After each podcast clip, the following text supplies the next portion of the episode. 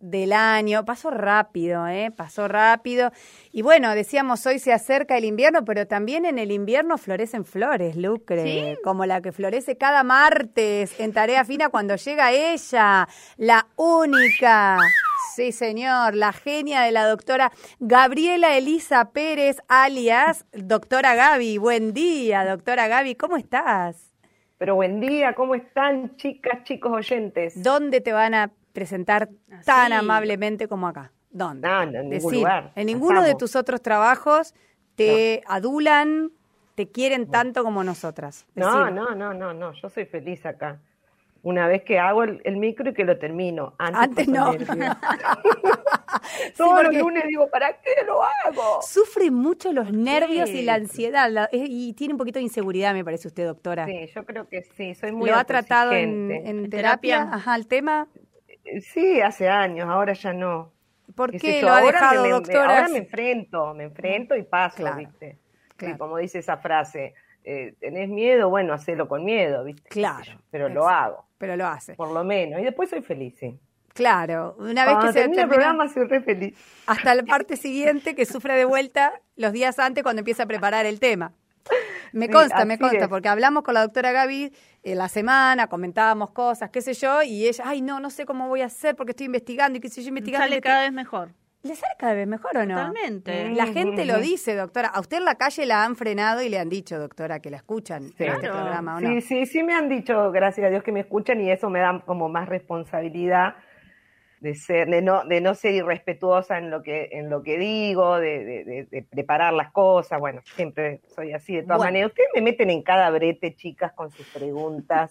Porque ahora voy a salir, voy a hablar agitada como Federico Bruno hace un rato en esa entrevista que le hizo a María. Pero usted no corrió, doctora. Corrió 1500. bueno, claro. yo más o menos, con la mente, la mente me corre a mí. Claro. Que voy a salir como Federico Bruno en la nota.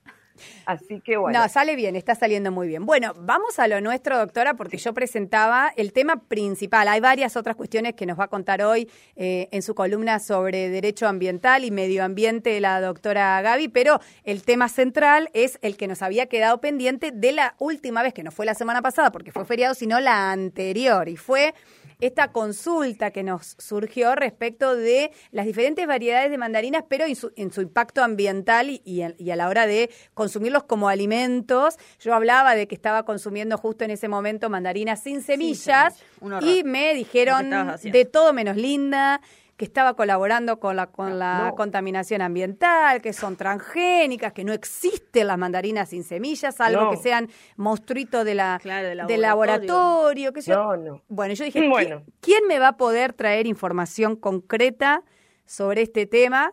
Y bueno, usted, doctora Gaby, la escucho. claro, por eso le digo en el brete que me meten, porque imagínense que... No sea meterete.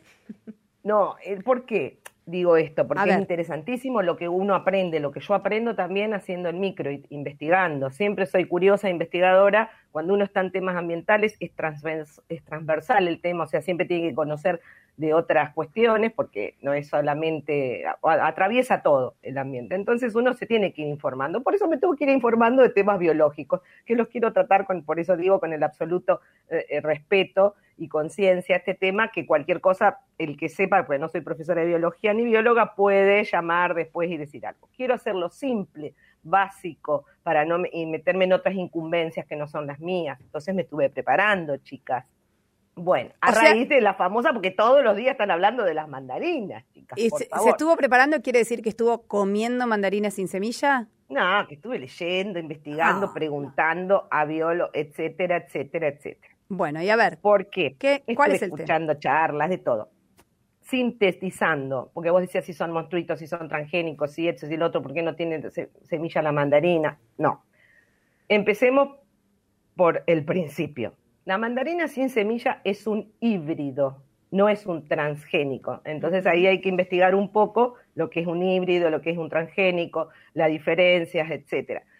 El híbrido, en general, eh, es una cruza sexual, porque esto es lo que me decía el otro día un, oyente que también decía, bueno, hay que hablar un poco de la reproducción sexual y asexual en las plantas, por ejemplo, que es en este caso. Pues nosotros siempre tenemos la idea sexual. No.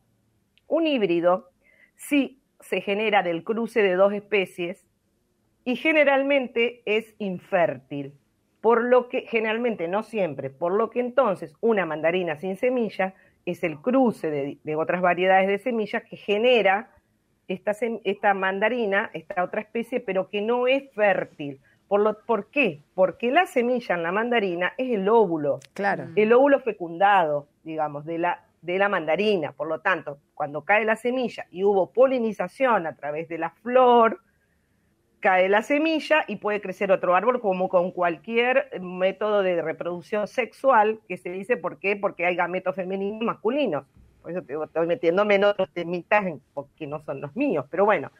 Entonces, ¿qué es? La, la semilla es un fruto eh, que es normal aparece cuando la flor, voy diciendo, en, en, una fase, que es la fase temprana del fruto, porque ustedes no sé si vieron alguna vez que lo maravilloso que es cuando ves la flor en cualquier árbol frutal, sí, y después, empieza a salir la fruta. Es, una cosa impresionante. Yo lo veo en mi huerta con los morrones, por ejemplo, que es hermosa la florcita blanca chiquitita del morrón y luego el morroncito bebé, como le decimos con las nenas, que empieza a salir y hasta que plic, la flor desaparece. Y sale de la flor. Sale del medio de la flor, claro. En general, esa es una, una típica forma de, de reproducción, pero esa, para que te salga el morrón a vos, esa flor tuvo que haber sido polinizada. En las abejas, los colibríes, bueno, hay distintos tipos de polinizadores, ¿no? Para distintos tipos de flores, porque por ejemplo el colibrí tiene el pico largo, entonces poliniza determinadas flores que son más alargaditas, como las del plátano, la banana que tengo en casa, veo muchos colibríes porque pueden introducir el pico, tomarse un néctar y después llevan el polen a otra a otra flor y se poliniza. Entonces, luego de la polinización nace el fruto.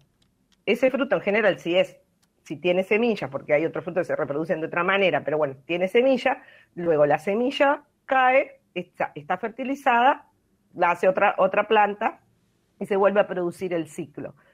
Entonces, la hibridación en realidad es cuando se cruzan, pero eso que es, digamos, que viene a lo largo de los miles de años de, de los humanos que han seleccionado plantas. Porque, viste, por ejemplo, seleccionan el tomate o etcétera, que le sale más fuerte, el mejor, que le, resultó eh, mejor en sabor o en, resistencia o lo que sea, guardan esas semillas, vuelven a sembrar esas semillas o se vuelven a cruzar con el mismo tipo de, de, planta resistente o de fruto que vuelven a sembrar, etcétera. Entonces, discúlpenme, por ahí no tengo palabras tan técnicas, pero quiero explicarlo. No, pero está bien, porque queremos que sea, que sea accesible, digamos, si lo, si lo decís muy técnico no te entiendo, así que bien. No, no, claro, y esa es la idea del micro, que después la gente si, si quiere investigar más, o bueno, los que ya lo saben pueden aportar, y si no, lo, que, que investiguen más y está bueno.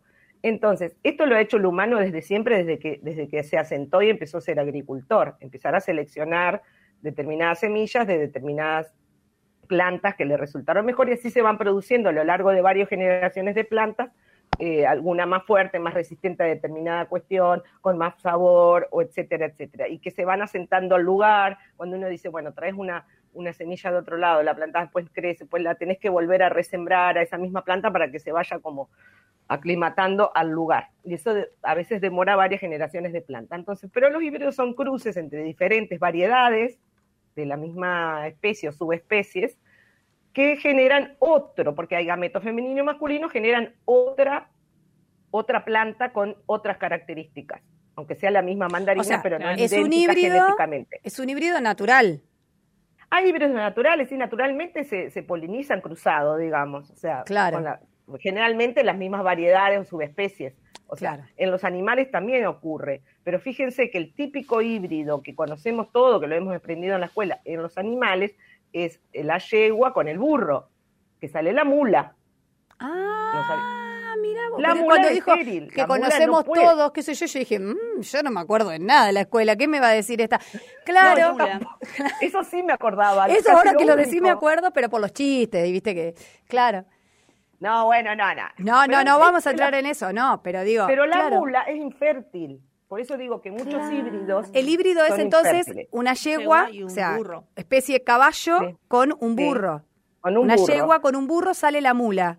Sí, que es pero infértil. eso se da naturalmente, me refiero. Claro, no se reproducen las mulas. Sí, sí, sí. Claro, las mulas no se reproducen entre sí porque son infértiles. Exactamente. Y solamente pueden nacer de la cruza de una yegua con un burro. Eso es en el, en el ámbito animal. Excelente. por ejemplo, para entender, eso pasa con la mandarina sin semilla. Sería eso, la, mula. exactamente, la mandarina sin semilla viene del cruce de otras sería la mula. especies.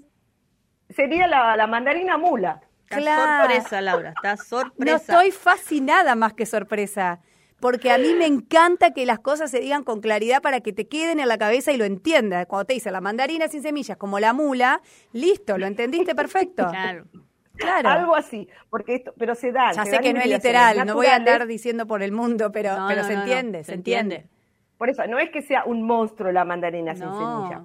se podría haber producido naturalmente, pero en general, por las cuestiones del, del, mercado y las exigencias de algunos consumidores que no quieren estar escupiendo la semilla, que es lo más lindo. lo que decíamos la exportación, el mercado exportador, los países quieren eso, entonces por eso nos encontramos con Ahora dice la doctora que lo más lindo es escupir la semilla de la mandarina. A mí me es terapéutico, es verdad, es terapéutico. Es terapéutico, es natural. Apuntás, apuntás a, la, a la frente del otro. Claro, con mi hermano.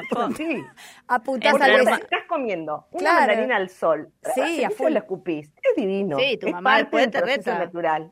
no sé, yo tengo 42 años, a mí mi mamá sí me sigue retando. No, pero de, sí me sigue retando. lo hacía y te decía, bueno, después juntás todo eso. Eso hago yo con la nena, ¿puedes creer? Qué feo cómo repetimos los, los comportamientos. Bueno, pero depende, lo, se, se escupen material orgánico, chicas. Claro, sí, no, yo les pido que junten, planta. que junten la cáscara. los morrones, las semillitas y te van a crecer otros morrones. Sí, sí, sí, sí. Las semillas no me importan O sea que está bien que comamos, no tenemos que sentirnos tan culpables comer una mandarina sin semilla.